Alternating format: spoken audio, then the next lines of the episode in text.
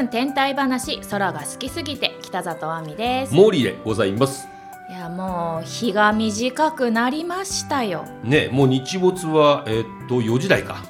うんそうですね。ね。はい。もう3時過ぎたら意外と暗いよっていうね、それはなぜかというと冬至が近いからでございます。はい。冬至今年は12月22日ですね、まあ、冬至皆さんご存知のように1年で太陽の位置が最も低くなる日です、あのほら多分中学校の時かな習ったと思うんだけどこうドーム状のドームにみたいなこうねうん。半球っていうのかな、のにこう太陽の通り道みたいの3本書いてあって高いとこあそうそうそうそうとこ真ん中夏至の日に通る通り道。はいはい春分、うん。秋分の日に通る通り道みたいのあったと思うんですけど、うん。まあ、太陽の通り道が一番低い日、まあ、日本ではね。うんですね。ただねこれ、まあ、昼間の時間帯が一番短い日っていうのは正しいんですけど日の出が一番遅いわけでもないしそうですね。日の入りが一番早いわけでもないんですよね、うんうん。そこがちょっと微妙なところ日の出が一番遅いのは東京だとだいたいその翌年1月の、まあ、上旬ぐらい。うん。で日の入りが一番早いのは東京だと12月の上旬ぐらいなんですね、うん。だから今もう12月22日あの冬至の日はもう日の入りはねちょっと早く遅くなってるし、うん。っていう。そこがちょっと難しい。なんでやねんって思っちゃうとこだね。そうですうねん。3時過ぎてもう暗くなるっていうのはこう想像するとうん。えーって思っちゃうんだけど実際そうですもんね。うん、だって3時ってまだ昼じゃん。おやつじゃん。おやつじゃんっていうね。学校とかもまだ授業やってる時間じゃんって感じですよね。だから北海道の根室なんかはすごい早くにこうね、うん。日が落ちるわけですよね。うんうん、そうそうそう。になっちゃうんですよね。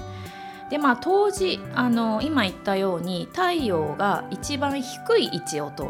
うん。で冬至を過ぎると太陽がだんだん高くなっていくということで、まあ、古今東西あの復活の日っていうあの意味合いを持つ日でもあるんですよね。あ。なるほどね。そうそう。それまではどんどん太陽の力が弱まってくるけど、うん。冬至を境に太陽の力が復活するっていうことで割とこうおめでたい日、うんうんうん、であのヨーロッパとかではねお祭りがあったりもする。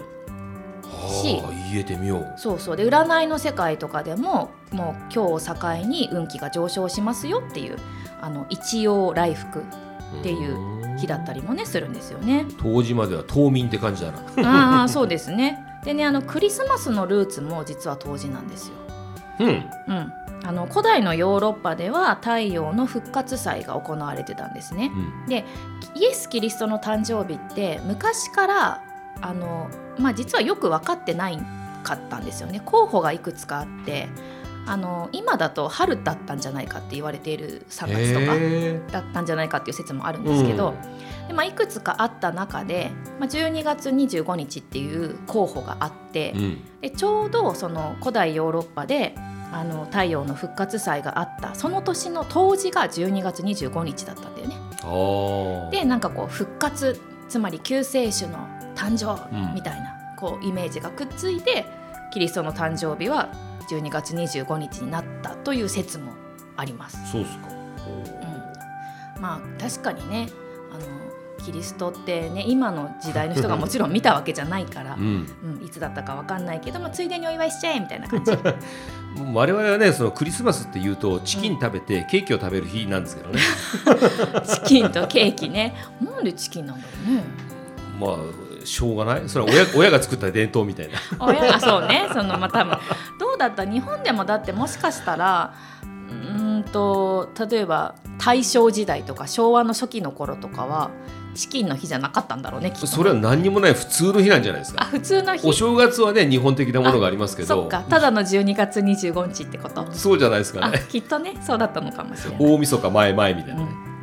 で私がいつもねすごい不思議だなと思ってたのが、うん。あのまあ夏至もそうなんですけど夏至の日って1年の中で一番暑い日じゃないじゃないですか。そうですね確かに。気温で言うとね。そう。だってさ一番太陽が高いところからさんさんとお日様が降り注いで、うん。かつ昼間の時間が長いのうに、ん。1年で一番暑い日って、まあ、8月とか2ヶ月ぐらいずれてるじゃないですか。そうですね。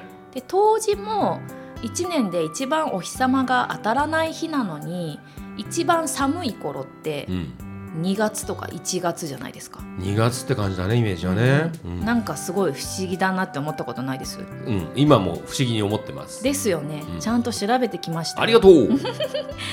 あのこれ地面が温まる地面とか空気が温まるのには時間がかかるからっていうのが理由らしいです。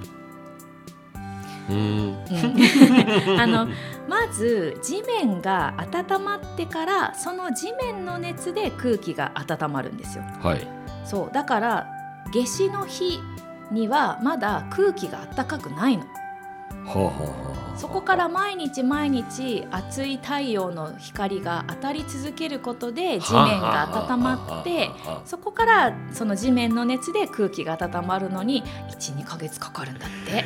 すごいゆっくり温まるオイルヒーターみたいあオイルヒーター！さっきねちょっとあの収録前にそんな話になりましたけど、そういうことなんだうね、ん、だから冬至も同じで、あのー地面が十分に温まってそれから空気が温まり始めるのには立春頃から。はあ。だから体感としてあーだんだん春になってきたなって思えるのは2月とかになるんだって。分かった。結局温まって冷えて温まって冷えてを繰り返してるんだけども冷え具合がだんだんこうね幅が狭くなるというか、うんうん。で温まる方にこう上向いていくってことですね、そうなんです。分かったぜ。で冬至と夏至、はい。まあ、太陽に関係しますけどこの日全国的にねそのライトダウンをして、うん。あのーまあろうそくの日とかそういうので暮らしましょうっていう運動をしているところが結構いっぱいあって、うん。まあ、山口県とか長野県とか東京だと福生市とか、うん。津津市あのうん。三重県ね、あと沼津とかう、ん。浦和とか富山県とかうん。あとスタバ。うんとかもライトダウンをね夏至の日と冬至の日に推奨してるんですよ。やっぱあの長野なんかもそうですけども、うん。宇宙を売り物にしているようなね、自治体さんたくさんありますから、うん。率先してやるんでしょうねそういうのね、でそのライトダウンのイベントに行ったんですって？そうあの山梨県でね毎年今は11月にやってるんですが、うん。ライトダウン山梨っていう、うん。まあ街の明かりを消して星空を見上げて、うん。天の川を取り戻そうっていうのがまあおー。ベースにあるんですけれども、うん今年ね25回目が行われたんですよ。へえそんなにやってるんですね。この毎年やっているライトダウンのイベントとしては最,、えー最もその長い歴史を誇る山梨のイベントなんですね。でもともとこれはね山梨県の甲府市を中心に甲府盆地の、えー特定のエリアだけでやっていたんですが、うんえーこれね、えー10回ぐらいやった後にもう全県でやりましょうということで、うんえーやってるんですね。で山な山口県は山梨県はねやっぱ甲府を中心に人が集中している場所って限られてるんですけどもでも県内各地でやって、まあ、気持ちを一つにしましょうよと。うんうん。例えばその富士山のエリアとかね、うんあとは北として北部の方は人口も少ないですけどもやっぱりこう同時進行でイベントをやって一緒にカウントダウンをすれば山梨県がまさに宇宙のイメージにこう持ってもらえるだろうっていうのもあって、うんで県民のね意識もだんだん変わってきてですね、うん。もう25回、うん。あの実際私もね毎年あのラジオと、えー同時進行でやってるんでラジオ中継して。でその MC をやらせていただいてるんですけども、えーみんなでねライトダウンカウントダウンってやって消えていく様子が見えるんですよ。あーいいな。まあ年によって違うんですけど、うん。あの実際消えた後に上を見上げてあだんだん星が見えてきたねっていう年もあるしあとは最初から雨の年もあるんですけどでもやっぱり毎年できるっていうのは嬉しいしね、うん。結構ね近県からもね取材が来たりだとかしてますよ。うん今年はどうでした？星見えました？すごい見えました。すごい見えたの、ちょっとね直前が曇っていたんですけども、はいはい。いざやってみたらば、はい。だんだん星も見えたし、うん。もう夏の大三角、ん。秋の星座、うん。うん。でねあの人工衛星なんかもねあそっか。あのイベントやる前にも見えたんですよね。スーってね意外とね流れるんですよ、ね、そうそうそうそうそう、なのでね26回目に向けてね、うん。早くもねこうまた頑張りましょうという機運も生まれたしよかったと思います。いいですねぜひね12月今年は22日ですけど太陽の復活この太陽の力みたいのをね、うん、感じてライトダウンしてみてはいかがでしょうか。10分天体話空が好きすぎて次回もお楽しみに。よろしくね。